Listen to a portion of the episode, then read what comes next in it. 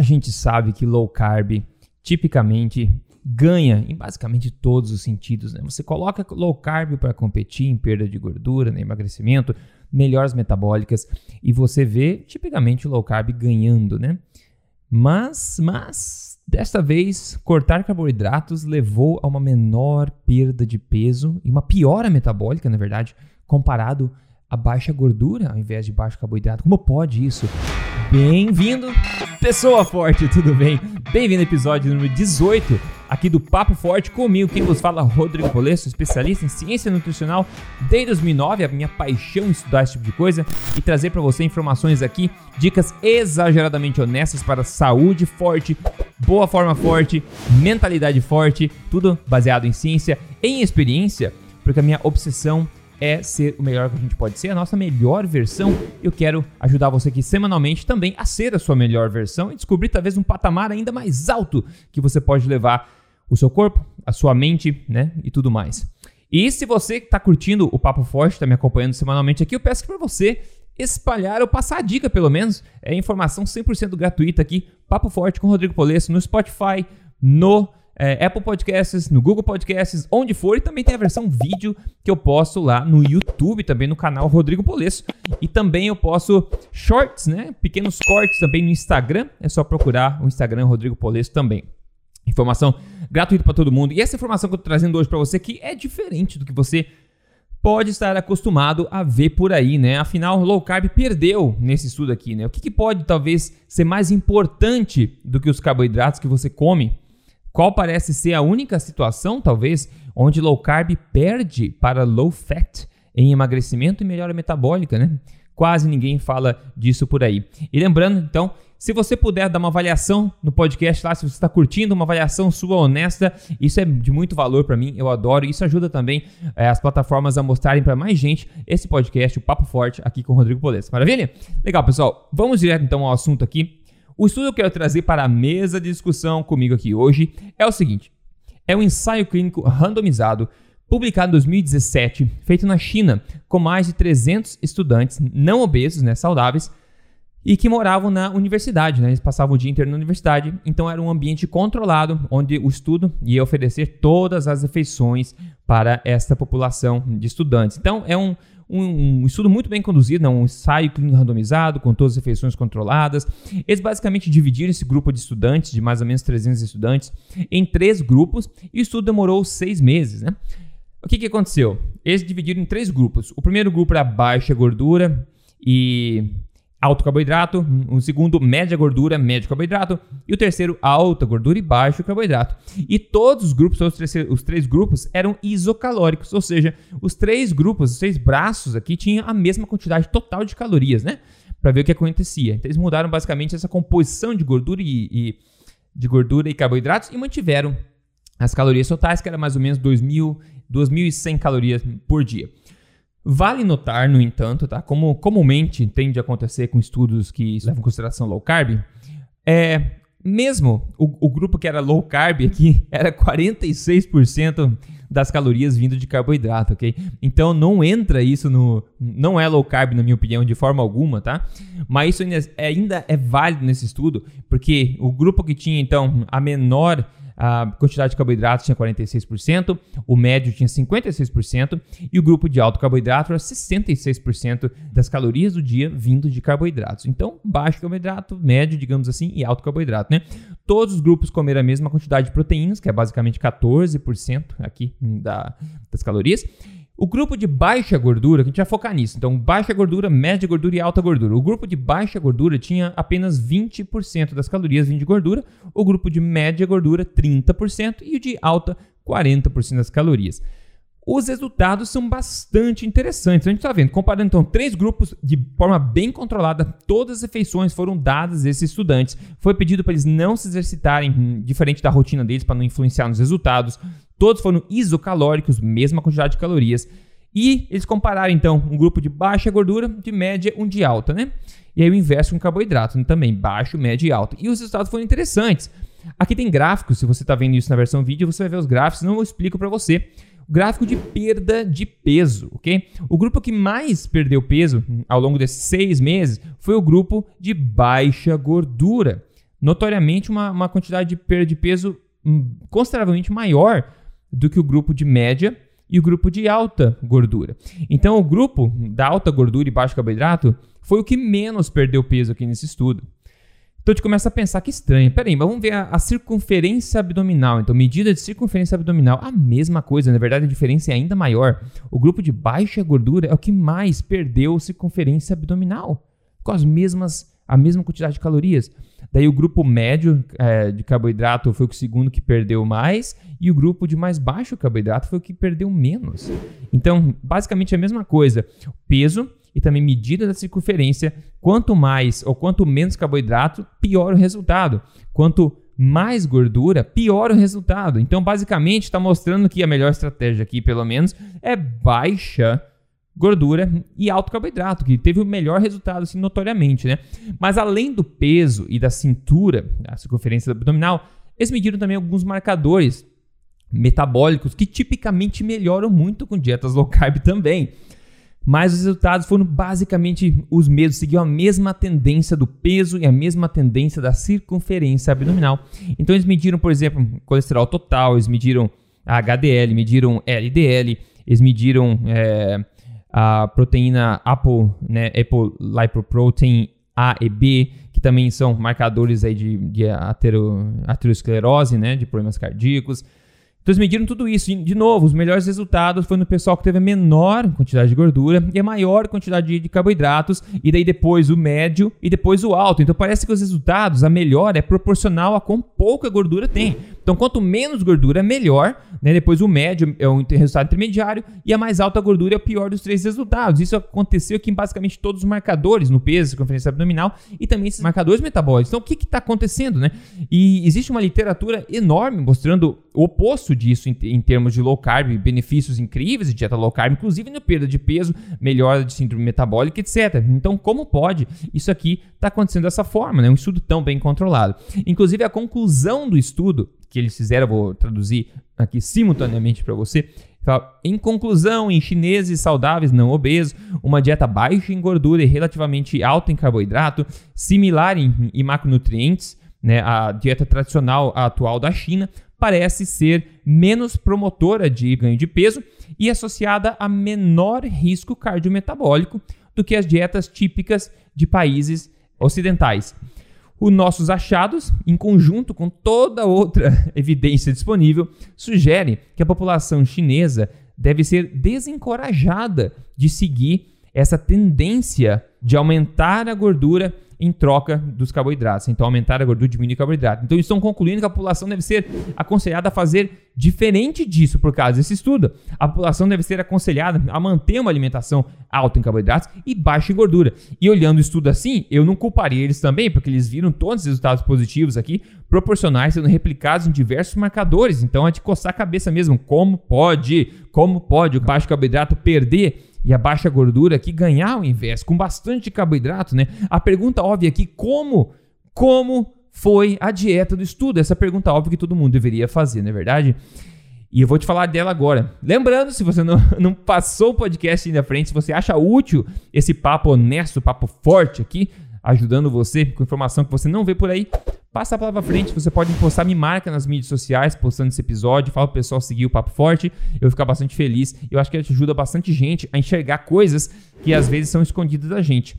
Ok, então às vezes a gente vê, pessoal, um estudo assim, a gente sai falando, nossa, viu? O pessoal que odeia low carb, eles pegam um estudo desse e começa a falar pra todo mundo, viu só? Segue lá, low carb, segue, vai engordar mais, vai ficar mais doente, né? Então o pessoal, o pessoal vai usar isso dessa forma. E pouca gente tem tempo, até até a habilidade de pegar, abrir um estudo desse, dar uma investigada e tentar entender o porquê disso ter acontecido. Bom, como eu falei, o porquê está na dieta que foi dada a esse pessoal, tá? Então vamos lá. Primeiro, o pessoal do low carb defender esse estudo falando assim: ah, mas nenhum grupo foi low carb de verdade. Certo. Hum. Nenhum grupo foi low carb de verdade, né? Vamos concordar. Já falei isso no começo. O menor carboidrato que foi 46% das calorias, que é altíssimo carboidrato. Só que, ainda assim, foi comparado então 46 com 56 e com 66. E o que teve menos carboidrato foi a pior de todas, né? E teve uma, uma tendência, assim, é, que se basicamente se associou com a quantidade de carboidratos, né? Então é difícil de usar esse argumento porque a tendência ainda existe. A dieta é o seguinte: as refeições foram basicamente as mesmas dos três grupos, ok? Basicamente as mesmas refeições: café da manhã, almoço e janta. Foram os mesmos ingredientes, basicamente. Mas o que mudou, tá? O que mudou e não foi enfatizado no estudo, na minha opinião, é o grande vilão desse estudo. E é o que vai explicar por que, que esse resultado aconteceu, ok? Agora, o almoço e jantar foram basicamente iguais em todos os grupos, tá? Eles comiam o mesmo almoço e o mesmo jantar. Lembrando que eles tinham que alterar uma refeição para poder dar mais gordura em um, né, mais carboidrato em outro. Então, às vezes, tirar um pouco de arroz de um, colocar um pouco mais do outro, para equalizar as calorias totais e ter essa divisão de macronutrientes. A refeição mais diferente foi o café da manhã onde todos eles comeram uma espécie de cookie lá, uma espécie de, de bolinho. Aí os ingredientes do café da manhã mudavam um pouquinho para dar essa diferença, ok? Então, o grupo que, que tinha pouca gordura, né, o grupo de baixo, digamos, de baixo carboidrato, ele não tinha é, gordura nessa refeição, basicamente, daí média gordura tinha gordura adicionada e do grupo de alta gordura tinha mais gordura adicionada nesse café da manhã, ok? Então, o que, que foi, qual foi a gordura que eles utilizaram para mudar isso tudo, para diferenciar um grupo do outro? Aí que tá, pessoal bingo, ó, foi acrescentado óleo de soja, ok? Óleo de soja. O café da manhã do grupo de baixa gordura conteve zero óleo de soja, ok? Ao passo que o grupo da média gordura conteve 20 gramas de óleo de soja no café da manhã e o grupo da alta gordura teve 38 gramas de soja, óleo de soja no café da manhã. Então essa foi a maior diferença entre as dietas desse pessoal, ok? Foi a adição de gordura na forma de óleo de soja. E pessoal, aqui que está o pulo do gato, o salto do cabrito, né? O que mais? Ah, sumiu as metáforas da minha cabeça. Essa parte é muito importante, pessoal. Essa parte é o ponto crucial e é uma, um assunto que pouca gente sabe que está acontecendo e esse é o pulo do gato. Isso, só isso, só essa diferença do óleo de soja explica por que, que o low carb perdeu, ok? Então vamos lá. De novo, a diferença gritante aqui foi na adição de óleo de soja. O grupo de baixa gordura não teve adição. O grupo de médio teve 20 gramas de óleo de soja adicionado e o grupo de alta gordura 38 gramas de óleo de soja. Existe uma crescente literatura apontando para o, o efeito particularmente obesogênico dos óleos vegetais. Eu venho falando isso há muito tempo para vocês aqui, né? Que óleos de soja, né? Óleo de soja não, óleos vegetais, isso inclui óleo de soja, que são os óleos de semente, né? Tudo isso é, é óleo de semente, de soja, de girassol, de milho, de canola, tudo isso é óleo de semente, ok? Todos esses se aplicam ao que eu vou falar. Tem uma literatura interessante apontando que esses óleos fazem você ganhar mais gordura, são mais obesogênicos, ok? Isso com a mesma quantidade de calorias. Tem várias formas que isso pode acontecer. Uma delas é muito interessante e tem a ver com a sensibilidade da insulina, mas não a nível sistêmico, como a gente está acostumado a ouvir por aí, mas a nível do adipócito. O óleo vegetal, como o óleo de soja nesse estudo, ele vai deixar o seu adipócito, a sua célula de gordura, mais sensível à insulina, muito mais do que deveria ser. O que, que significa? Quando uma célula de gordura é sensível à insulina, ela está de portas abertas, recebendo energia para ser estocada como gordura dentro de si. Então, quanto mais sensível à insulina é um adipócito, uma célula de gordura, mais ele vai deixar a porta aberta, mais gordura ele vai tender a armazenar dentro de si, ok? Basicamente isso. O funcionamento normal do adipócito é assim, ele é sensível à gordura quando ele precisa realmente estocar o excesso energético na forma de gordura. Agora, depois disso, ele se torna torna insensível, ele se torna resistente à insulina, naturalmente. Isso não é ruim. Ele basicamente fecha a porta e fala assim: ó, eu já absorvi, já armazenei uma quantidade razoável de gordura aqui dentro, o resto da gordura pode ficar na corrente sanguínea para ser queimado como energia. Agora, se você tiver a porta aberta, né, em todos os adipócitos aí, a porta aberta para ser armazenado gordura, vai sobrar menos gordura na corrente sanguínea e mais gordura vai ser armazenada, apesar de estar comendo a mesma quantidade de gordura de todas as pessoas. Então, se você consome mais óleo vegetal, você vai estar induzindo potencialmente aqui maior sensibilidade à insulina a nível do adipócito. Isso é ruim. Ah, Rodrigo, mas não é bom ter sensibilidade à insulina? é a nível sistêmico, mas não exagerada a nível do adipócito. Você quer que o teu adipócito fique insensível, fique resistente à insulina na hora certa, para que ele não continue armazenando gordura ou energia que poderia ser utilizada depois pela corrente sanguínea, pelos seus músculos, pelos seus órgãos do corpo. Então, basicamente, o óleo de soja, ele hackeia ele passa a perna nesse sistema, nessa sensibilidade do adipócito de abrir e fechar a porta, forçando essa porta aberta por muito mais tempo. Isso faz com que você ganhe mais gordura. E quando você ganha mais gordura, os adipócitos crescem, crescem, crescem, e essa o acúmulo de gordura, principalmente o acúmulo de gordura visceral, acaba jogando o teu corpo aí numa espiral negativa metabólica. A gente começa a ver todos os problemas que a gente vê aí. Esse estudo vem mostrar mais né, do que eu sempre bato o martelo aqui para vocês, que a qualidade do que você come é muito mais importante do que a quantidade, pessoal. Tem gente que perde peso e é extremamente saudável, trincado com uma, uma dieta em alto carboidrato. Isso é extremamente possível, comum até, muito comum. Tem gente também que consegue os mesmos resultados fazendo uma dieta cetogênica, com basicamente nenhum carboidrato, uma carnívora com nada de carboidrato. Você consegue ser extremamente saudável, extremamente trincado se você quiser e souber o que está fazendo, com uma variedade grande de divisão de macronutrientes com mais carboidratos ou com menos carboidrato, com mais gordura, menos gordura, mais proteína, menos proteína, você consegue. Essa manipulação dos macronutrientes de quantidades é secundária à qualidade desses macronutrientes. Eu venho falando isso, pessoal, sinceramente, há muitos anos. Se você me acompanha aqui, você já tira benefício disso que eu estou falando.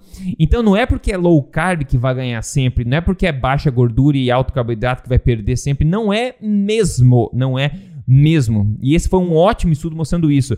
Ah, Rodrigo, mas low carb sempre é melhor que low fat. Isso a gente vê na maior parte dos estudos, realmente a gente vê. Só que aqui eu mostrei para você um exemplo que não é o caso. E só vem a enfatizar a importância da qualidade do que você come.